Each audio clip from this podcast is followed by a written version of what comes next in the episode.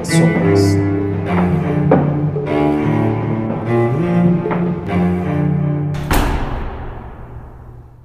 Bienvenidos al cuarto episodio de la primera temporada de Antología de las Sombras. Mi nombre es Ricardo Montero y en esta ocasión tengo el gusto de compartir micrófono con Vera Mendoza. Vera, ¿cómo estás? Hola, Rey, ¿qué tal? ¿Cómo estás? Súper bien y muy emocionado por el tema que nos convoca y de hecho por las diferentes perspectivas que, que tenemos justo de, de, este tema en general, del macro que ya les vamos a comentar. Eh, este episodio se va a centrar en la obra de Mary Shelley, Frankenstein, visto desde la perspectiva de la ciencia y lo sagrado. Entonces le voy a dar el paso a Vera para que nos pueda contar un poco de la historia del nacimiento de esta obra. Bueno, pues yo les voy a contar que en el verano de 1816 en Suiza, Percy Shelley, bueno, que fue un, poeta famoso junto a la que sería su esposa, eh, Mary Shelley, Lord Byron, el poeta maldito, y William Polidori se reunieron en una de sus tantas tertulias a, a, platicar sobre literatura y decidieron que era una gran idea crear una novela con un género eh, no visto hasta ese momento. Están en una época en la cual el romanticismo y el, y el gótico estaban por lo alto, entonces ellos querían crear algo novedoso. Y de, esta reunión nacería, por un lado, El vampiro de William Polidori y por otro lado, Frankenstein de Mary. Y como bien dice Vera, la primera de estas dos obras que menciona fue Frankenstein. Se publicó en 1818 y a partir de su publicación a lo largo de, las lecturas y relecturas que se ha dado a la obra de Mary Shelley, se ha, se ha llegado a considerar que ella es la madre de dos géneros. Por un lado, la literatura fantástica moderna y por el otro, la ciencia ficción. Para adentrarnos un poco en esta dinámica entre la ciencia y lo sagrado que se vincula de, de una u otra forma con los géneros, pero también con el contenido y, las diferentes lecturas de estos mismos, quiero hablarles un poco acerca de la literatura fantástica. La literatura fantástica nace como contracara, como sombra del pensamiento de la época que planteaba como nueva diosa a la razón y mediante ella poder entender al mundo de mejor manera. Sin embargo, el racionalismo y de hecho la forma de ver al mundo que pueda ser construido y entendido únicamente mediante la razón y mediante la capacidad constructiva del hombre, deja, de, lo, un, deja al lado el elemento sagrado, aquellas dudas que responden a lo más profundo de, del ser humano y que se van plasmando en la literatura fantástica desde Frankenstein. Y de hecho, pues como, ejer como ejercicio de literatura fantástica moderna, también en el cuento de horror, con relatos anteriores y obviamente relatos posteriores. Un elemento, y de hecho el elemento principal de la literatura fantástica es el doble. El doble eh, tiene diferentes manifestaciones y una de ellas es el no muerto. Lo veremos en el caso de la criatura de Frankenstein, pero también en el vampiro y en los zombies, entre otras criaturas que aparecen en la literatura de este género. Y es a través de eh, el contacto con el doble, el espacio en el que nosotros, acompañando al protagonista, podemos identificarnos, sobre todo en aquellas cosas que representan este lado oscuro, el lado oculto que no se quiere mostrar. Eso como un pequeño antecedente acerca de la literatura fantástica. También la, la obra de, de Mary Shelley es considerada por muchos como el nacimiento de la ciencia ficción, de, un género nuevo. Incluso eh, tiempo después, Isaac Asimov aseguraría que Mary Shelley fue una de las primeras en recurrir a un descubrimiento eh, científico llevándolo a su extremo lógico y así la convertiría en, en la primera novela de ciencia ficción, su obra, eh, Frankenstein. Aunque también debemos decir que muchos otros autores la consideraban, la seguían considerando dentro del género eh, gótico, y romántico. Lo que es muy cierto y es importante es eh, la cantidad y la veracidad de información científica dentro del, texto. Y esto tiene su razón porque Marshall vivió en una época en donde el crecimiento, donde el conocimiento y la evolución de la ciencia comenzaron a crecer desmedidamente. La autora estaba eh, muy bien informada acerca de, de los avances científicos de la época, acudía a eh, reuniones, como ya les había comentado anteriormente, no solamente de literatos, sino de personas de diferentes ámbitos. Eh, leía, consumía artículos científicos, todo lo que se pudiera conocer de la época y todo esto lo plasmó dentro de su obra. Entonces, de esta manera, Shelley ah, coloca los cimientos de un género nuevo, la, creación de un hombre artificial, haciendo uso del conocimiento científico. Y esto es lo que para muchos es considerado como eh, la creación del género de ciencia ficción. Ya entrando en detalles de la obra en sí, vamos a hablar un poquito acerca de, Frankenstein. Víctor Frankenstein es el protagonista de la novela y es un chico nacido en Suiza, eh, específicamente en Ginebra en el siglo XVIII. es un joven ávido del conocimiento en general, pero sobre todo de la, ciencia y de la filosofía. Eh, en su paso, en su, en su, vida como joven, como niño, se encontró eh, muchos libros, los cuales estuvo estudiando a lo largo de mucho tiempo. Algunos eran libros de alquimia, eh, de los cuales eh, vamos a hablar un poquito después, pero también estudió fervientemente matemáticas y todo lo relacionado con esta ciencia. Eh, una vez que entró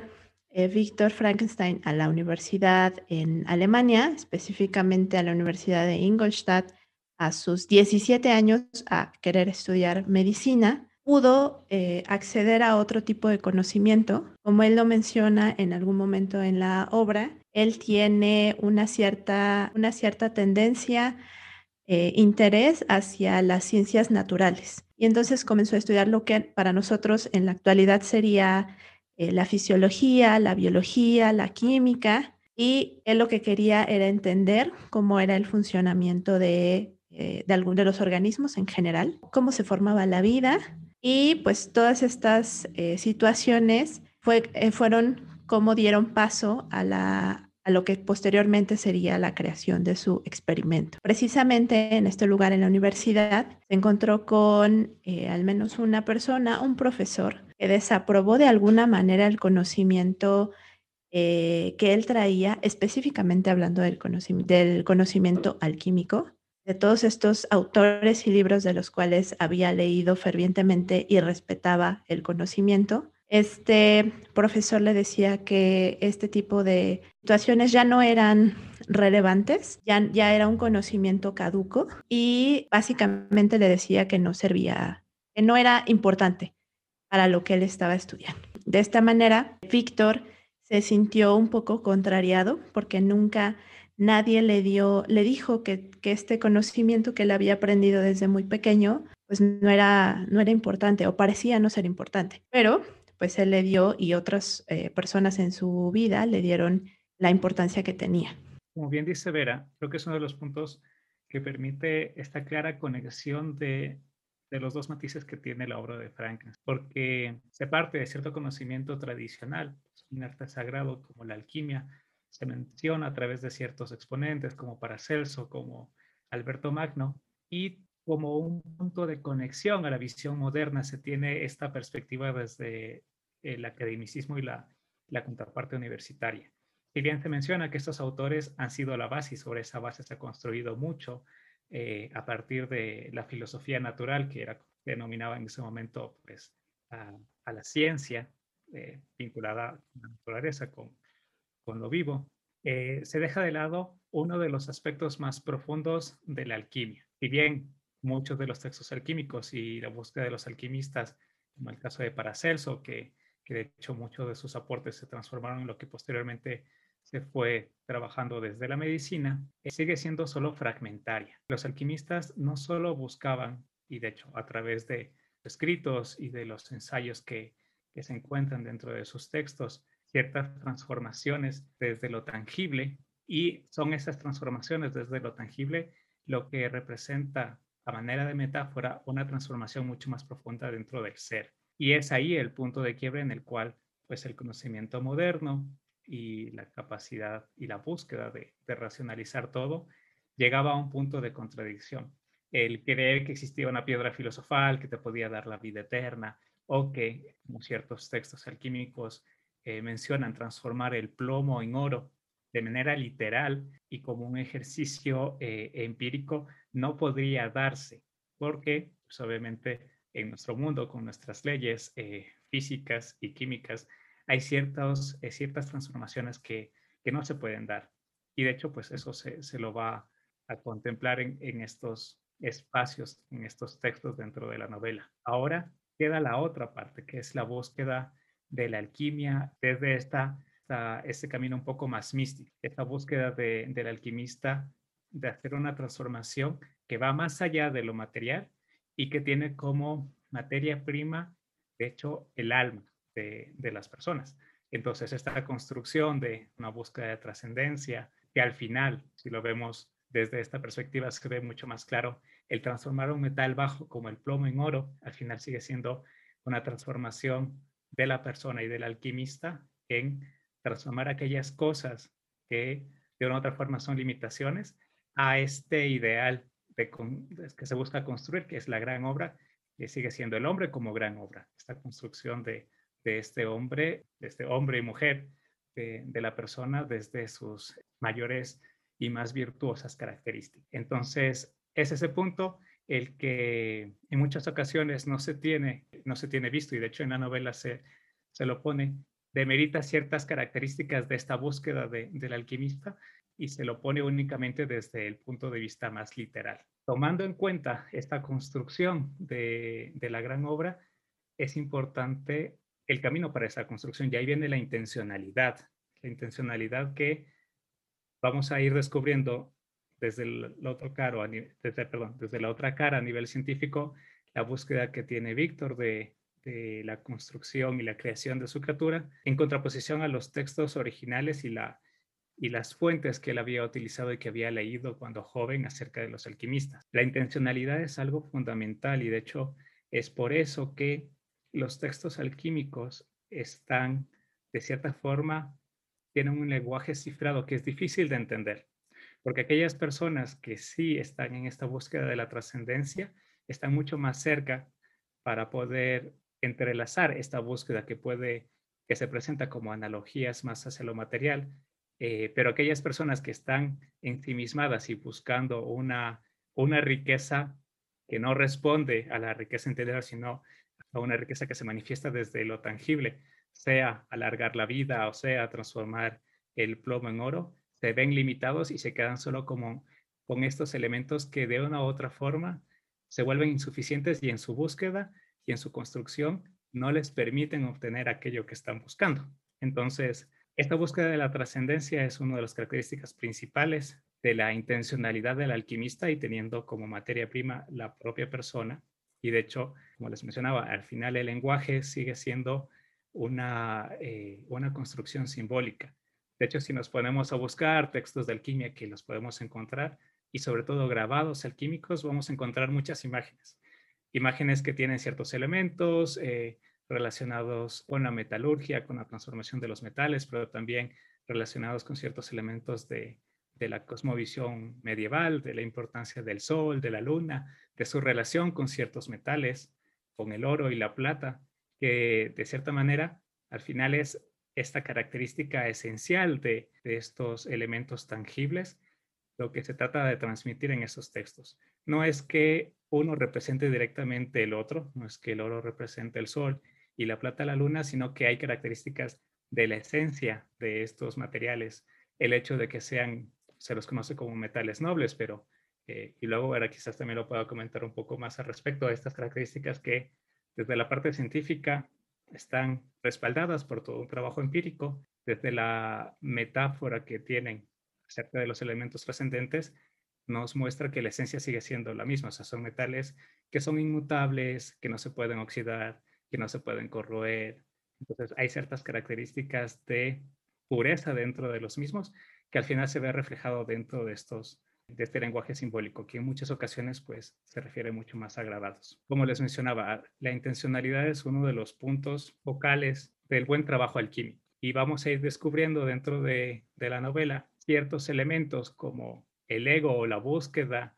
incluso privativa de, del protagonista de quedarse ensimismado en encontrar y lograr generar su creación, le restan, le restan esta capacidad de disfrutar el día a día, de disfrutar simplemente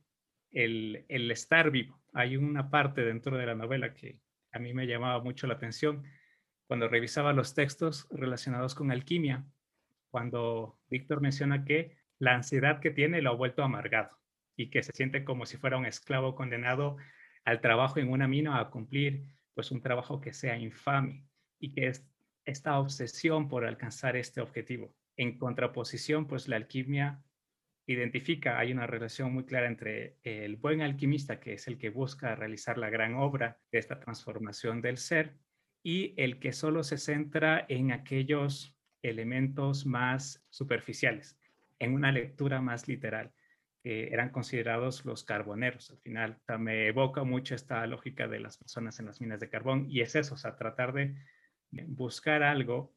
que sigue estando en esa misma oscuridad, porque es quedarse encerrado en un deseo que puede estar más vinculado a un tema de, egoísmo, de avaricia, y es por eso que también se, se tenían esa inadecuada concepción a la alquimia, porque los que consideraban y que iban en esta búsqueda de transformar el plomo en oro, al final lo hacían por simplemente satisfacer sus propias, sus propias necesidades y su propia búsqueda desde su ego, desde eh, querer acaparar más y desde tener una riqueza que no es la que busca realmente la alquimia, que es una riqueza mucho más profunda, sino una riqueza material. Esa es una de las partes de la búsqueda de la alquimia que se que tiene una correlación con la búsqueda del científico. ¿Qué era lo que estaba buscando Víctor Frankenstein como estudiante de ciencia, como eh, experimentador? Porque en la novela nos comentan que él hacía ciertas, eh, conocía,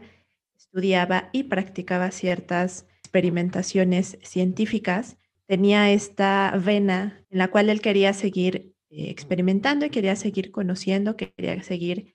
eh, demostrando todo el conocimiento que ya tenía. Y con esta serie de, investigaciones que hacía para llegar a su creación, él lo que quería de alguna manera era reivindicar estos conocimientos científicos y alquímicos, porque para él todos estos conocimientos en conjunto eran necesarios y eran importantes. Él no estaba demeritando uno en contra del otro, para, para él los dos eran importantes y entonces quería de alguna manera demostrar que se podían hacer muchas cosas con este conjunto de conocimientos. Eh, también eh, de alguna manera quería un reconocimiento de la de la comunidad, eh, no solamente científica, sino en general de la, de la sociedad, porque él estaba haciendo avances, porque él estaba haciendo investigaciones que en algún futuro a lo mejor pudieran ser, pudieran ayudar ¿no? a, ciertas personas. También, y creo lo más importante era, eh, como todo científico, como todo, eh, como todo buen científico, quería demostrarse también a sí mismo era capaz de hacerlo, que tenía los conocimientos y que tenía la capacidad de poder hacer lo que él se estaba, lo que él quería eh, lograr con sus investigaciones. Y entonces llegamos al punto de la creación del ser, del monstruo de Frankenstein. Eh, nosotros, bueno, la mayoría de las personas, eh, sobre todo si es, que no si, si es que no han leído la novela de Frankenstein, tenemos una secuencia de imágenes asociadas inmediatamente con el nombre de Frankenstein, que es este lugar tenebroso, este laboratorio lleno de experimentos y de instrumentos científicos, en donde en una placa de acero se encuentra el, monstruo. En algunos instantes, por ah, algunas conexiones que se hacen, va a ser dotado de vida a través de la electricidad. ¿Y quién es el creador de este monstruo? Pues un científico, bueno, pues una persona eh, un científico loco, enajenado de la realidad, malvado, y eh, esta, esta idea que tenemos no es sino una idea errónea respecto a la novela. Esto lo tenemos gracias a las posteriores adaptaciones cinematográficas y teatrales, incluso que se hicieron de, la novela de Frankenstein. En 1910 se hizo casi un poquito menos de 100 años después de la publicación de la, de la novela. Se hizo la primera adaptación en 1910, pero eh, lo que parece que lanzó como al estrellato a, este monstruo que es conocido por casi todos fue la película de 1931 con Boris Karloff como, como el monstruo de Frankenstein. Entonces, estas ideas que tenemos son erróneas respecto a la, novela. En, la novela eh, se mencionan, sí, ciertos experimentos, sí, ciertas, eh, o sea, el, ser sí, era crea, sí fue creado por, y fue más bien compuesto por eh, partes de otros eh, seres humanos, pero no menciona nunca que la electricidad, específicamente hablando, la electricidad, sea la razón por la cual el monstruo cobre vida. Solamente se habla de un chispazo de vida. Entonces, esto, vuelvo a repetir, son ideas que nosotros tenemos por adaptaciones posteriores y que probablemente, eh, como muchos estudiosos lo han, lo han mencionado, eh, sí, sea, o sí, haya querido Mary Shelley esta, esta idea de la electricidad, porque bueno, vamos a, les voy a, comentar un poco que Mary Shelley estuvo al tanto de los trabajos de, eh, de, Luigi Galvani, que fue un médico y físico italiano, pionero en descifrar la naturaleza de los impulsos nerviosos. Eh, también estuvo al tanto de su sobrino, que era Giovanni Aldani, un físico investigador, que fue un poquito más allá de lo que hizo eh, su tío eh, Luigi, porque él hacía experimentaciones en cuerpos humanos, trataba de reanimar partes de cuerpos humanos y hacía demostraciones públicas a las cuales probablemente asistió o supo de ellas Mary Shelley. Eh, en, esa época eh, existieron un montón de, avances científicos, entonces seguramente esa fue la, idea, o probablemente esa fue la idea que, quiso dar eh, con este chispazo de vida, pero bueno, no lo, no lo sabemos a ciencia cierta. ¿Qué es lo importante de destacar acerca de, esta, de estas ideas que tenemos? Que antes de la creación, Víctor no era un personaje malvado, o sea, él, él no tenía la intención de,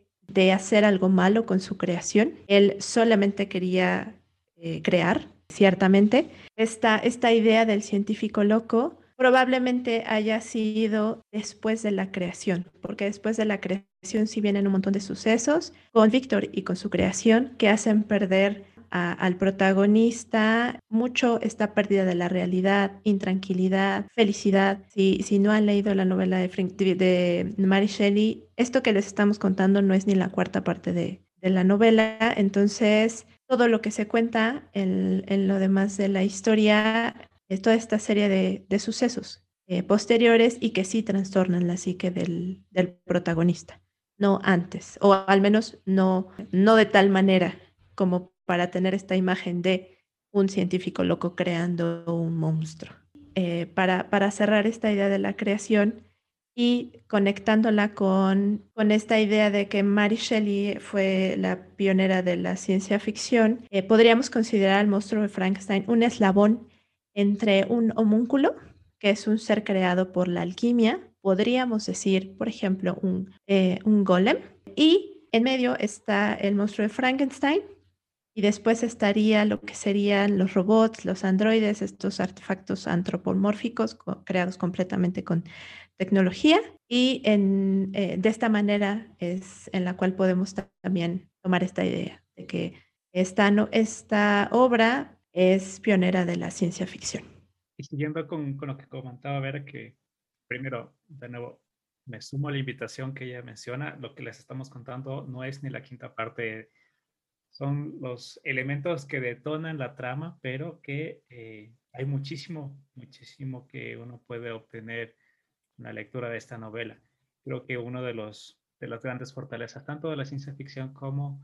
de la literatura fantástica, es cuestionar un poco ciertos aspectos más profundos de nuestra vida, de nuestro entorno, de nuestra relación con el otro, con las mismas creaciones tecnológicas y como bien decía ella, pues claro, Frankenstein también se vuelve un eslabón en, en, esta construcción de seres de manera artificial, pues de ahí van a tener y van a encontrar desde el punto de vista de la literatura fantástica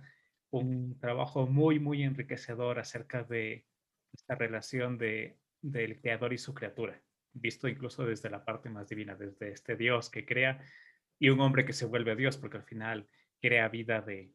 de un ser inanimado. Entonces, eh, pues muy, muy recomendada la obra. Así que si han tenido la oportunidad de ver alguna de las películas, regresen al texto original, léanlo con calma y van a tener realmente una experiencia eh, increíble. Lo, comparto por, por experiencia propia. Regresando al punto de la creación que Vera mencionaba, creo que es, un tema sumamente interesante visto desde la contraparte de, la alquimia, porque les había comentado previamente que los textos alquímicos de cierta manera se vuelven secretos o son difíciles de acceder porque su lenguaje no es un lenguaje que se pueda entender. También hay ciertos elementos que si uno los, traslada a una lectura literal, son inconsistentes. Hay ciertas cosas que van contra las leyes físicas, biológicas, que no realmente no calzan dentro de, este, dentro de nuestro entendimiento moderno y ya desde la época de Mary Shelley, pues se nota eh, en la novela. Esta construcción de manera secreta o esta forma simbólica de, de presentar este conocimiento está hecho por una manera, o sea, está hecho de manera eh, intencional y es porque las personas que no están capacitadas y de realmente que no tienen esta búsqueda de trascendencia, no deberían acceder a este conocimiento porque de accederlo podrían hacer mucho mal. Y creo que en este caso la novela de Frankenstein es el mayor ejemplo de el trabajo erróneo que se puede hacer con la alquimia. Al final, esta creación de, o esta transformación de, del metal bajo en alto, o sea, de transformar algo que no tiene valor, eh, que podríamos traducirlo a un ser construido con partes de otros cuerpos muertos, un ser sin vida. Al final lo que, que Víctor tiene como, se plantea como objetivo vital y que dedica muchísimo de su vida, pero que al final sigue siendo esa transformación de algo sin vida, algo que, al igual que el plomo, es una materia prima que requiere muchísimo para llegar a ser eh, lo que realmente busca Víctor, que es un ser y darle a este ser vida, el utilizar estos elementos alquímicos que de una u otra forma dan a, sugerir que no es del todo la ciencia como la entendemos en este momento. Como bien decía Vera, se menciona un chispazo de vida, pero un chispazo de vida puede ser muchas cosas y yo también lo, lo planteo para que dentro de sus lecturas lo puedan contemplar desde el punto de vista simbólico, esta luz que se puede dar, esta capacidad de entregar vida de un ser a otro ser a través de un proceso. De una u otra forma, pues responde también al principio de la alquimia. Ahora, como la intencionalidad no es la correcta, los símbolos alquímicos lo que buscan es la perfección del espíritu, el dominio de, la condición humana y este proceso de alcanzar la condición ideal. Y en la búsqueda de Víctor, si bien no se hace de manera maliciosa, la búsqueda no es una búsqueda por, el, por la construcción en base a las virtudes del mismo personaje, sino que al final también se queda como muy encerrado en, en esa, en esta misión, al punto de como que, como les comentaba previamente, él se sentía como un esclavo en una mina. O sea, no, realmente no era una, no era esta construcción el caso del artista, de plasmar todo aquello que lleva dentro en una obra que al final él se enorgullezca y que de hecho sienta un aprecio profundo al terminarla, sino que, como en el caso de, de la criatura de Frankenstein, en el momento que Víctor logra transmitir esa chispa de vida a la criatura, siente un horror profundo, un horror profundo que pues a veces es un poco difícil de entender. Era lo que estaba buscando Víctor. O sea, tenía la criatura y la tuvo durante un tiempo, la fue construyendo pieza por pieza. Miembro por miembro lo fue incorporando dentro de este nuevo ser y es difícil entender por qué tuvo este, este shock al ver a la criatura viva. Y yo creo que responde mucho a esto, o sea, recopilando los puntos anteriores, la intencionalidad, el hecho de que el secreto fue mal utilizado porque no se tenía una, un entendimiento adecuado de este proceso de, construcción y trascendencia que, busca la alquimia, darse cuenta de este factor que es primordial dentro de la, de la obra fantástica, que es el contacto con la otredad absoluta. El darte cuenta de tener, que tienes esta capacidad de crear vida que al final de una u otra forma se traduce en el hombre siendo Dios, el hombre creando vida de, de la nada, de algo muerto. El estar en esta posición debe ser algo supremamente horrorífico, incluso también porque de una u otra forma, si lo trasladamos, la criatura tiene esencia de su creador. Esta criatura al final es una mezcla de un montón de cosas que son inconexas, que se, que se buscan a fuerza que tengan esta capacidad de, de ánima, que se puedan mover, que, que tenga esta vida que está buscando, pero a la larga representan también, o sea, esta búsqueda, si él mismo se compara con este esclavo en una mina, es fácil de entenderlo dentro de los primeros capítulos cuando él va a los cementerios. Dice, yo no tengo miedo, los relatos góticos de, que se tenían antes, no, no, tenía miedo de los muertos. Al final tiene miedo de los vivos y de hecho tiene miedo del, del ser vivo que él mismo crea a través de esta construcción de, de elementos que, que, ya han sido, ya han pasado a otro plano que son carentes de, de ese espíritu. Y quizás ahí también vale recalcar que esta chispa de vida está, está caracterizada desde la acción inmediata de que la criatura se anima, se levanta y Víctor la contempla, pero hay un componente que lo van a ver luego en, la novela, eh, es importante, que es el creador tiene que imprimir ciertas características en la criatura. De una u otra forma, sigue siendo el padre de, de su monstruo, pero es un padre que desde el primer momento se aleja y lo rechaza, y de hecho se separa y de ahí se comienza a desarrollar el resto de, del argumento de la novela. Y es en esa falta de contacto y en, esa, en ese proceso que debe continuar del, del dar vida, del transmitir del creador a su criatura, lo que genera eh, que este ser tenga algo que le hace falta y que busca eh, de todas las formas alcanzarlo. Y también nos pone a contemplar qué tan monstruoso es este, este ser que es creado, pero que es abandonado y que al final tiene que responder por sí mismo y ver cómo, cómo eh, enfrentarse a un mundo que desconoce y qué tan eh, virtuoso es este creador que al final abandona su criatura en el mismo momento que la crea. Entonces, esta creación tiene muchas características que critican a esta, esta, esta falta de, del encuentro con lo sagrado. Al final es, un, es el protagonista busca construir a esta criatura como construirías cualquier otro mecanismo. Ya lo mencionaba Vera, o sea, este, ser capaz de lograrlo y de poder otorgar al mundo esta creación es fácilmente eh, vinculado con todo lo que se estaba desarrollando en esa época a través de la revolución industrial y es crear máquinas que permitan hacer ciertos cambios. Pero al final son, son elementos que si bien pueden operar y generan algo, siguen siendo inertes. De nuevo, creo que es esta contemplación, aunque el ser humano no es un ser que se mueve simplemente de manera mecánica, sino que hay algo que está en lo profundo que le da esta característica y esta humanidad. Entonces, el contemplar a, su criatura y al sentirse totalmente horrorizado por conectar estos dos aspectos, este ser que está hecho por partes que ya de por sí comienza a dar ciertas características repulsivas y monstruosas, pero que tiene este, este don de vida y que de una u otra forma es, es, un, un, buen punto de arranque y de nuevo es ya solo con esas primeras, eh, esas primeras líneas del capítulo 4 que están arrancando recién la novela, van a poder encontrar muchísimo más eh, en el transcurso de la misma y creo que muchas de, de, estas ideas que hemos mencionado pues van a ir surgiendo a lo largo de, de la novela. Eso en términos generales de los puntos que, que queríamos compartir. No sé si Vera quiere comentar algo al cierre o alguna, alguno de los temas que, que mencioné que le hayan resonado como para dar una, conclusión a este capítulo. Sí, justo eh, ya a manera de conclusión, yo hablaría que esta novela es a, grandes rasgos. Víctor Frankenstein en un principio parecía ser un eh, mecanicista, un, personaje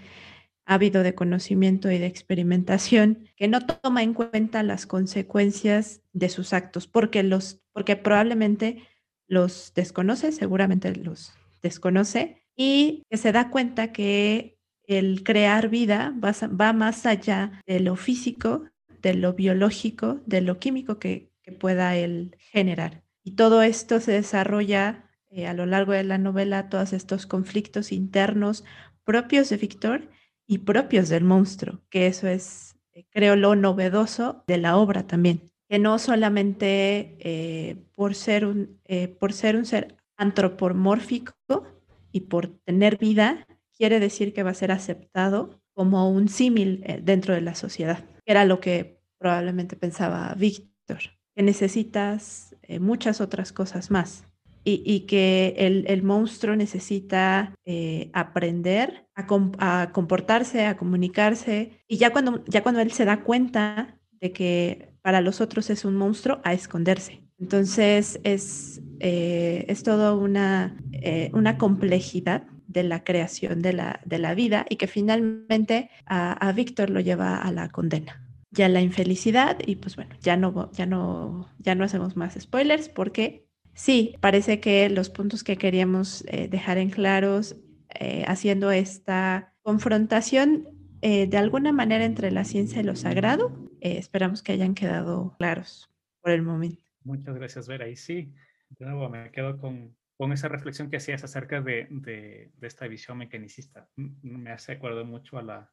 autoconcepción de Lovecraft de ser un materialista mecanicista, porque así era Víctor. Era una construcción netamente desde lo material y lo mecánico, pero que al final tiene en contraposición este elemento que, que es absolutamente otro, que al final es la esencia de, de lo sagrado de la literatura fantástica. Nada más invitarles a que lean la obra, que la pongan en esta, que la logren ver desde esta doble perspectiva. No creo que sea una obra que rechace la ciencia. A mí me parece como uno de los factores más importantes de la literatura fantástica el entender la intencionalidad. O sea, cuando vemos la intencionalidad del protagonista, incluso la intencionalidad del monstruo, luego vamos a ver, vamos a ver ciertas características que nos van a dar muchas luces. Se puede ver que la esencia per se no es mala, pero depende de la persona que la ejecute, incluso aunque no tenga milicia, que se haga de manera correcta o no. Y algo que creo que deja como invitación es hacer una lectura más profunda incluso de los textos que en algunas ocasiones pues el, común denominador de la gente o la sociedad los ha desvalorizado. Como bien decíamos en, el, en las referencias alquímicas que mencionaba la novela, no es que se las dejen, se, se las elimine como tal, pero a veces hay una lectura parcial y esa lectura parcial es la que hace que se cometan errores y de hecho esa lectura eh, parcial es la crítica que también nos siento que nos, nos da la novela y que nos invita a que esta misma novela sea leída desde una visión más amplia, no solo desde la parte literal, sino contemplando aquellas cosas que nos dicen en lo más profundo. Van a encontrarse contextos y escenas que incluso en mi caso me han llegado a, sacar lágrimas porque hay algunas escenas muy, muy, muy, muy potentes dentro de la novela. Y yo creo que va, la invitación es mucho a eso, a dejar que, que la novela opere. Yo creo que la novela tiene muchos elementos y lo más importante es compartir la historia con el protagonista. Vamos a encontrar muchos símiles con nuestra, con nuestra vida, con formas de ver la vida. Y yo creo que la riqueza de este tipo de textos es que después de leerla, realmente sintamos que ha habido una transformación de una u otra forma, más o menos como lo que hizo Frankenstein, bueno, Víctor con, con su criatura, ese chispazo de vida, ese chispazo que nos va a permitir ver la vida de otra manera, que nos va a dar una cierta luz para poder entender,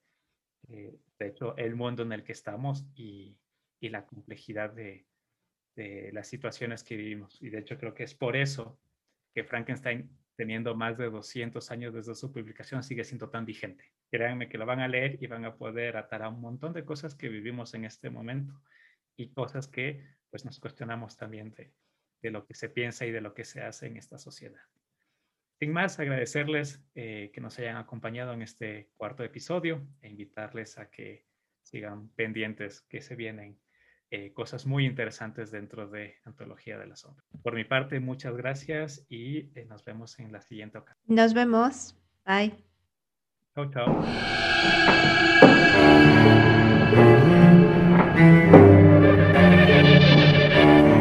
Antología de las Sombras.